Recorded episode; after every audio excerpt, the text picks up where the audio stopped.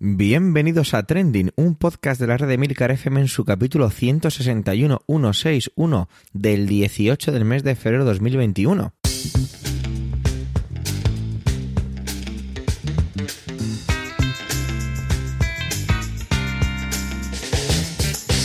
Trending es un podcast sobre lo que pasa, sobre lo que ocurre, son noticias que por las redes sociales.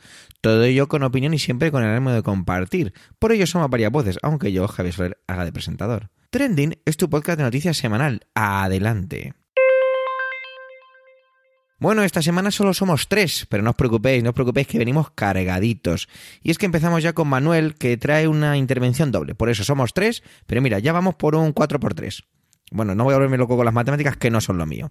Y es que evidentemente había que hablar de las elecciones catalanas, de los resultados de las elecciones catalanas, y de eso nos viene ahora Manuel, pero también quiere despedirse del gran poeta catalán que nos dejaba estos días, Joan Margarit. Así que os dejo ya con sus bonitas palabras. Adelante, Manuel.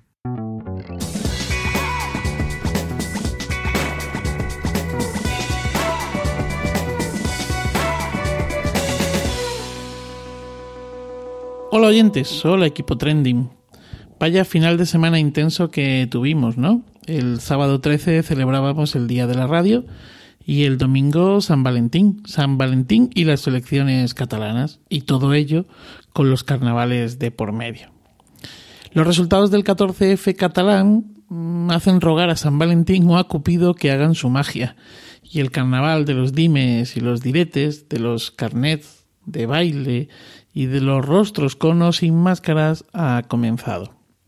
La sociedad catalana ha hablado y ha decidido, ha decidido que Cataluña quiere un gobierno de izquierdas. Las tres candidaturas más votadas son de izquierdas. Entre las tres reúnen 98 de los 135 escaños.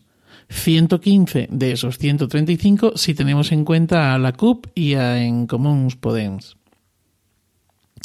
Lo que pasa es que dentro de esta izquierda, pues hay bastantes matices, ¿no? El fundamental es aquel que hace referencia eh, a la autodeterminación de Cataluña, donde los partidos independentistas, si pactan, si repiten el modelo de la última legislatura, pues parirán un gobierno, bueno, pues con esas intenciones secesionistas, ¿no?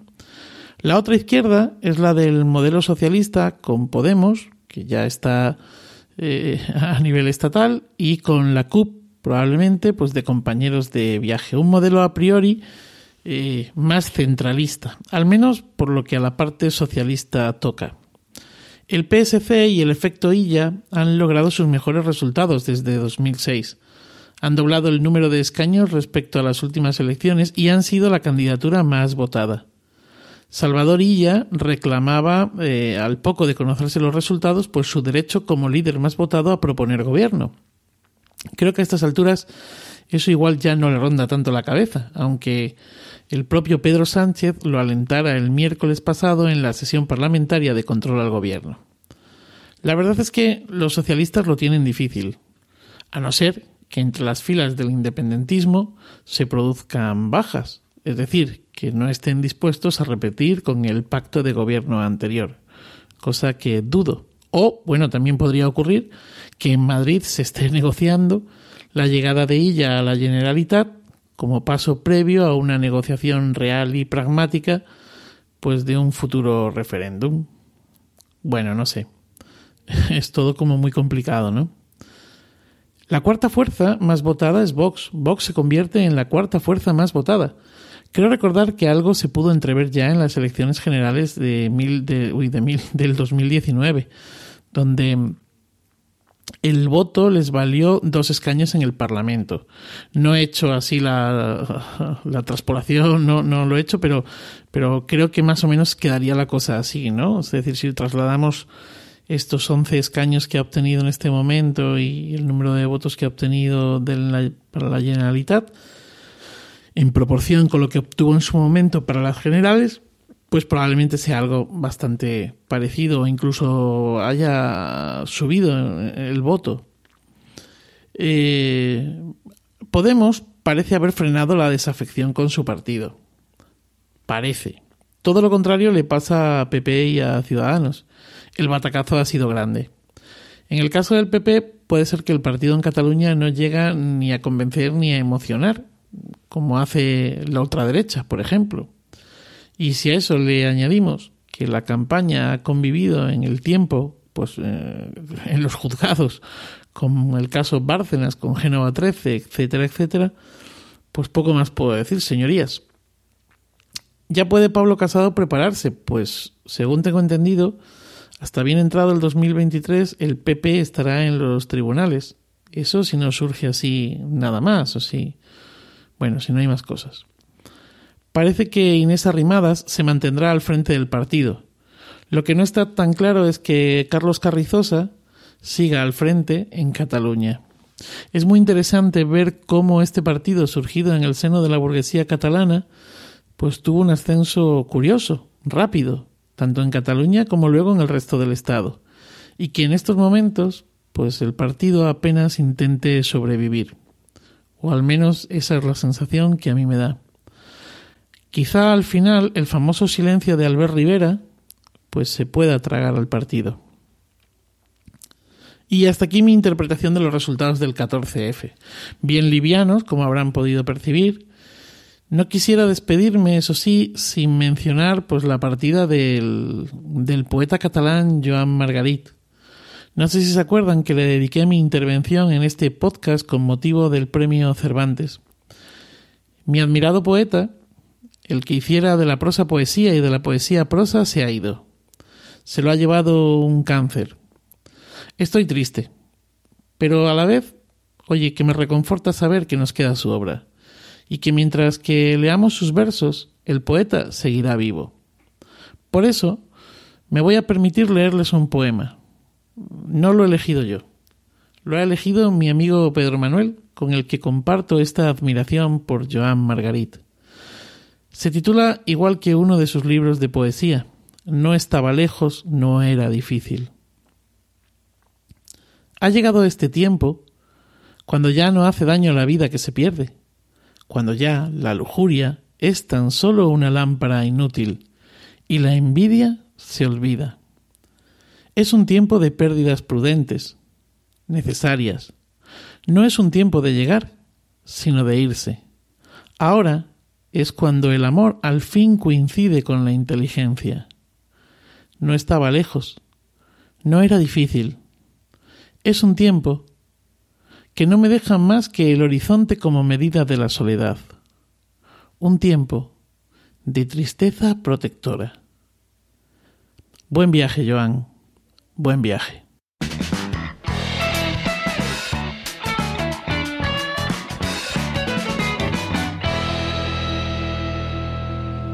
No sabía yo, como me suele pasar, porque a veces la verdad es que hay ciertas cosas de las que paso un poco por encima, que el PP eh, cambiaba su sede de, sitio. Entonces, digamos que están de mudanza. Y de eso nos viene a hablar Antonio.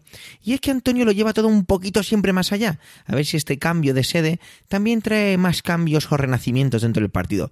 Vayamos a ver qué es lo que pasa con este tema. Adelante, Antonio.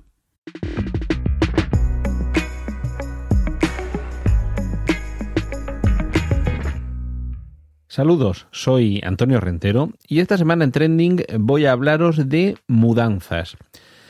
Y bueno, en realidad llevo unas cuantas mudanzas en mi vida y algunas eh, muy numerosas en cuanto a trastos que se cambian de lugar. Eh, hay alguna ocasión en que en pocos años, en dos, tres años a lo mejor, he hecho cuatro o cinco mudanzas y cuando yo hablo de mudanzas, estoy hablando de una colección de más de 35.000 cómics, de más de 10.000 libros y películas, cuadros, muebles, es decir, que yo lleno un camión de los grandes yo solo. Eh, todo esto sirva un poco de excusa para decir que cuando hablo de mudanzas soy consciente de lo que estoy hablando. Y todo esto viene a cuento de que esta semana Pablo Casado, el presidente del Partido Popular, ha dicho que se van a cambiar de sede, que el Partido Popular va a abandonar su histórica sede de la calle Génova número 13 de Madrid y que van a buscar otra ubicación. Todo esto no porque se les haya quedado pequeña o vieja o obsoleta o, grande o cara la, la ubicación, el edificio, las oficinas, sino porque quieren desligarse de un pasado que les pesa, porque entre otras cosas hay investigaciones judiciales, algunas en curso, algunas que ya han terminado, sobre pagos y obras relacionados con esa misma sede. Y yo entiendo que es incómodo el seguir viviendo en una casa en la que cada día te van a estar llamando la atención sobre alguna circunstancia comprometedora, incómoda, o sencillamente porque se te piden explicaciones a ti sobre lo que hizo el anterior inquilino de la casa. Esto se puede entender. Y puede ser incluso razonable tratar de desligarse de un pasado que en algunas cuestiones al Partido Popular le pesa como una losa de las grandes. Le pesa como el remolque en el que los de la mudanza meten mi colección de cómics y de libros y la van trasegando de casa en casa conforme van pasando los años.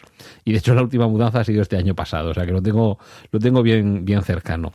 Pero claro, en este supuesto, eh, yo creo que no se solucionan con una mudanza algunas de las cuestiones que están detrás de la razón para que eh, el Partido Popular cambie su sede nacional. Eh, yo creo que esto más bien es como, como, como tratar de, de, mudarte a otra casa, pero llevándote todo lo que tenías en esa casa. Y al final, si dices, es que esta casa se me queda pequeña, es que esta casa está llena de bártulos, es que aquí hay muchas cosas que ordenar, si te la sigues llevando contigo, realmente da igual a dónde te la lleves, porque la mochila sigue eh, colgada de tu espalda.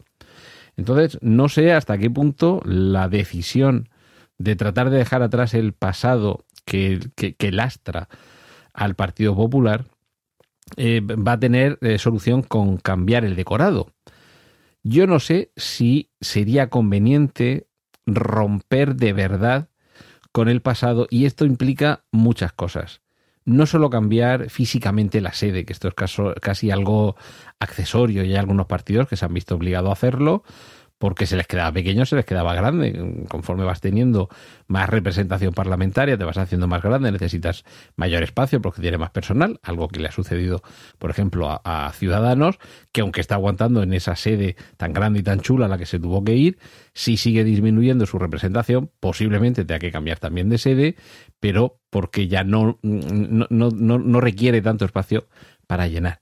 Aquí es otra la sombra que persigue al PP y es posible que sea por eso, por lo que eh, simplemente un cambio inmobiliario sería insuficiente.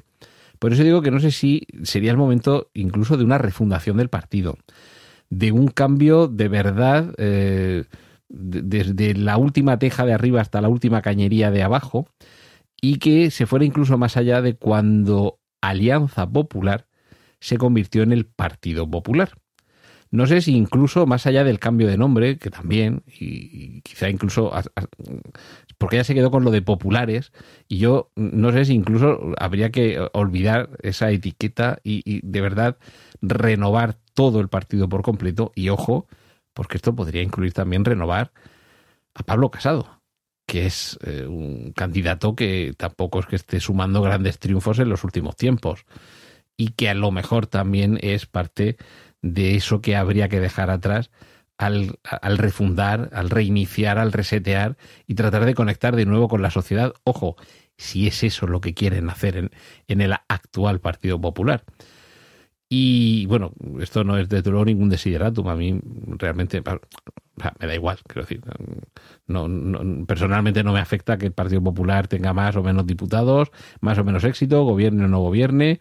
Yo, mientras España esté bien gobernada eh, y vivamos todos de la mejor manera posible, me parecerá muy bien que la mayoría de los españoles decidan que haya un partido u otro eh, con el mayor número de diputados en el Congreso y con un presidente u otro en la Moncloa pero no sé si a lo mejor alguien en el PP debería tomar nota de lo que está pasando en estos últimos tiempos y que ese, ese cambio de sede, ya digo, comportara algo más. Un cambio de partido. Mm, y, ojo, porque a lo mejor en esa refundación directamente tendría que sentarse a hablar con los de Ciudadanos y decir, mira, aquí podemos seguir achicando agua a cada uno de nuestro bote, y seguir hundiéndonos cada uno en nuestro bote cada vez más pequeño, con cada vez más agua dentro y con cada vez menos marineros dentro. Mm, no sé incluso si pasaría por ahí, precisamente por ser estos dos partidos los que están, más o menos cercanos en, una, en un espectro ideológico y más o menos cercanos también en una situación de ir perdiendo apoyos por todas partes y de gente que se ha desencantado, que nos hemos desencantado de votar a unos, a otros, o primero a uno y después a otro, y que de, votar a uno a, votar al otro hay gente que se ha ido a votar a, cualquier cosa o a quedarse en su casa. Y a lo mejor este es el momento de aprovechar y decir, mira, no vamos de sede, pero es que nos vamos de partido. Y a partir de aquí comienza algo nuevo que se lo plantee Pablo Casado, pero que tenga también, vamos, que se lo plantee, que haga lo que le dé la gana, por supuesto, pero que a lo mejor esa podría ser una, una solución para tratar de detener la debacle que están teniendo en ese partido desde hace tiempo y desde luego eso supone una refundación tan completa que no quede nadie a quien se le pueda pedir la más mínima responsabilidad por algo que sucediera en el pasado. El mayor problema, que claro, eso supone que haya mucha gente que se vaya a su casa. Y a lo mejor dentro de este, como dentro de otros partidos, hay una gran resistencia a marcharse a casa.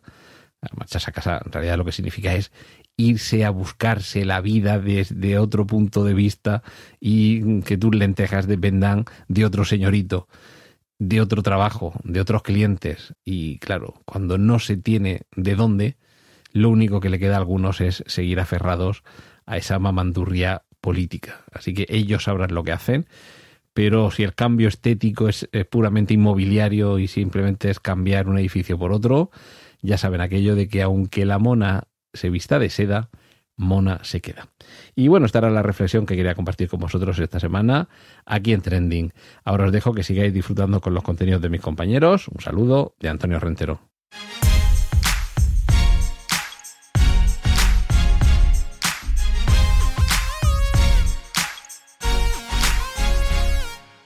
Ojalá esta sea mi última intervención sobre Donald Trump.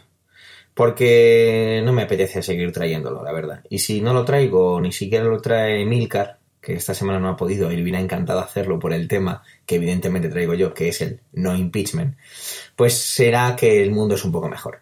Y lo digo ya así directamente plasmando mi opinión sobre todo esto. Y es que finalmente el impeachment pues no se llevó a cabo, pese a que varios republicanos que voy a citar a continuación votaron a favor.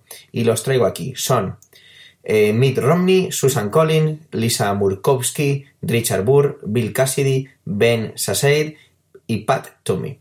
Estos son los que sí votaron a favor de que el expresidente de los Estados Unidos fuera inhabilitado. Sin embargo, no ha sido suficiente. Y es que me canso de leer en la prensa, me canso de ver la televisión y de leer en redes sociales que sin precedentes, sin precedentes. Al final todo con Trump y todo su mandato ha sido cosas sin precedentes. Y esta, pues es una más. Cuando vemos los datos del impeachment y vemos las declaraciones, esos vídeos mostrados, e incluso vídeos que habían, eh, que habían salido inéditos sobre el asalto, la defensa que se basaba en el sentido figurado en la primera enmienda eh, de la libertad de expresión y que no dejaba de ser la retórica habitual del ya expresidente gracias a los dioses de los Estados Unidos, pues vemos que, bueno, que al final no ha salido todo como todos como yo incluso el mismo día del asalto al Capitolio podía imaginarme que podía haber salido. Pero bueno, ¿qué le vamos a hacer? Sin embargo, hay, un, hay una persona en concreto que tiene una visión, o que, perdón, no tiene una visión, lo he dicho mal, es que me, me saltado una fila, una línea del guion. Tiene una repercusión diferente y, y es Mitch McConnell. Mitch McConnell es esta persona que muchos ya conocéis y que veis y que, bueno, lleva en el Congreso de los Estados Unidos desde 1985. Perdón, en el Senado, disculpad, me he equivocado en el Senado. Por, es senador por Kentucky, tiene 78 años y ya os digo, lleva ocupando su plaza desde 1985. Mitch McConnell votó en contra del impeachment de Trump, pese a que en la primera ronda sí que votó para que se produjera el juicio. Y lo hizo alegando, y en lo que muchos republicanos se han basado en la defensa, o no en la defensa, estaría mal dicho, me corrijo, en la no imputación o en la no ejecución del impeachment al, expresidente porque precisamente ya es expresidente. Es decir, para ellos, el hecho del mecanismo o la fórmula legal del impeachment solo debe ser ejecutada con un presidente en vigor o en activo. Yo puedo entenderlo, puedo entender eh, un poco esto. Creo que Milcar cuando escuche esto se tira, se rasgará las vestiduras con lo que estoy diciendo. Pero puedo entender que quizá ese fue el mecanismo con el que fue creado. Pero ¿no podríamos haber hecho o no podrían haber hecho un poco como el propio Trump? Es decir, y me explico, Trump es un oportunista, lo ha sido siempre y siempre lo será. Y creo que en algunas cosas ser un oportunista no es malo. Pero ha sido un oportunista y un ventajista con muchas cosas. ¿Por qué no hacerlo en esta ocasión contra él? ¿Por qué no utilizar un mecanismo legal que permitiría a republicanos y demócratas deshacerse de su figura política para que no pueda volver a presentarse, para que sea inhabilitado de la vida política. Bueno, pues aquí tienen que ver seguramente muchísimas cosas que no salen en los medios, y no hablo de las teorías de la conspiración, sino de la propia realidad que se va viendo. Y es que al final Trump ha demostrado y demuestra que tiene mucho poder dentro del Partido Republicano. Un poder que quizá yo, en todos estos años, me he negado a reconocer. Lo reconozco, siempre he creído que Trump era un político que había caído en el, en el Partido Republicano, no como no de casualidad, pero que no era mucho, sobre todo hablando con personas que, que conocen la historia norteamericana contemporánea, mi pareja, que es estadounidense y una persona muy activa políticamente, o bastante activa políticamente, pues me demuestran eso, me daban esos datos. Sin embargo, es evidente que no, y el Partido Republicano ahora yo creo que tiene más problemas creo, ¿vale? Viendo los datos, eh, por el hecho de no eh, aplicarle impeachment que al, no que al hecho de aplicárselo. ¿Por qué? Porque sería una refundación, ¿no? Un renacimiento del partido. Sin embargo, ahora se, queda, queda, patente que Trump tiene ese poder en el partido y, no sé, me parecería muy, muy poco probable que no se presentara a las elecciones de 2024. Se ha, escrito muchísimo, hay muchísimas cosas en las noticias, he leído muchos artículos sobre eso, pero creo que al final la figura de Mitch McConnell es una de las que más ha salido a relucir. Porque como ya no tenemos, y como dicen los medios, ya no tenemos las explosiones, los impulsos de Trump con el teclado en las redes sociales, sobre todo en Twitter, con sus diferentes respuestas, pues ha tardado unos días en contestar. Y se ha despachado a gusto con el que es su compañero de filas, tachándole pues nada más y nada menos, como reza el titular, por ejemplo, del diario El País, Mitch es un politicucho lúgubre, que poco menos que le, que le rogó eh, que le apoyara en las elecciones para que fuera reelegido dentro del Senado y demás lindezas que tampoco traeré aquí. Bueno, sí que traeré el hecho de que está ya haciendo campaña Trump. Lo veo claramente. Y tengo que a lo mejor empezar a desdecirme con lo que he dicho hace exactamente 5 minutos y 39 segundos. Y es que no quiero traer más noticias, no quiero hablar más de Trump, pero va a ser complicado, porque Trump ya ha hecho, ya ha hecho, ya está empezando, ya ha dado ese pistoletazo de salida a su campaña, porque dice que McConnell está destruyendo la bancada republicana del Senado y con ello dañando gravemente a Estados Unidos. Se arrepintió de haberle apoyado en su última campaña para el Senado, dice el artículo del país. Me lo suplicó, como os decía antes, y hubiese perdido de mala manera, según Trump, si no le hubiera apoyado. Es muy, muy, muy curioso cómo al final de todo esto, al final, perdón, me, me he repetido, cómo la conclusión de todo esto es que Trump no se ha salido con la suya, pese a machacar desde que fuera las elecciones el 3 de noviembre sobre el supuesto fraude que la justicia norteamericana ha desmentido, sino que se va a salir con la suya en el sentido de que va a volver. Eh, como dije en una intervención después de, las elecciones, perdón, más bien, más bien que después de las elecciones, ya en este año 2021, Trump ya no era el peligro, sino el trumpismo, pues no, creo que no. Creo que por desgracia, a día 17, cuando se está grabando este podcast de Trending, el día 17 de febrero de 2021, Trump vuelve a ser un peligro y el trumpismo aún más. Gracias por vuestro tiempo, gracias por querer escucharnos en este capítulo centésimo sexagésimo primero. Tenéis la web emilcar.f barra trending y Twitter arroba trendingpod por si queréis dejarnos algún comentario. Un saludo y hasta la semana que viene.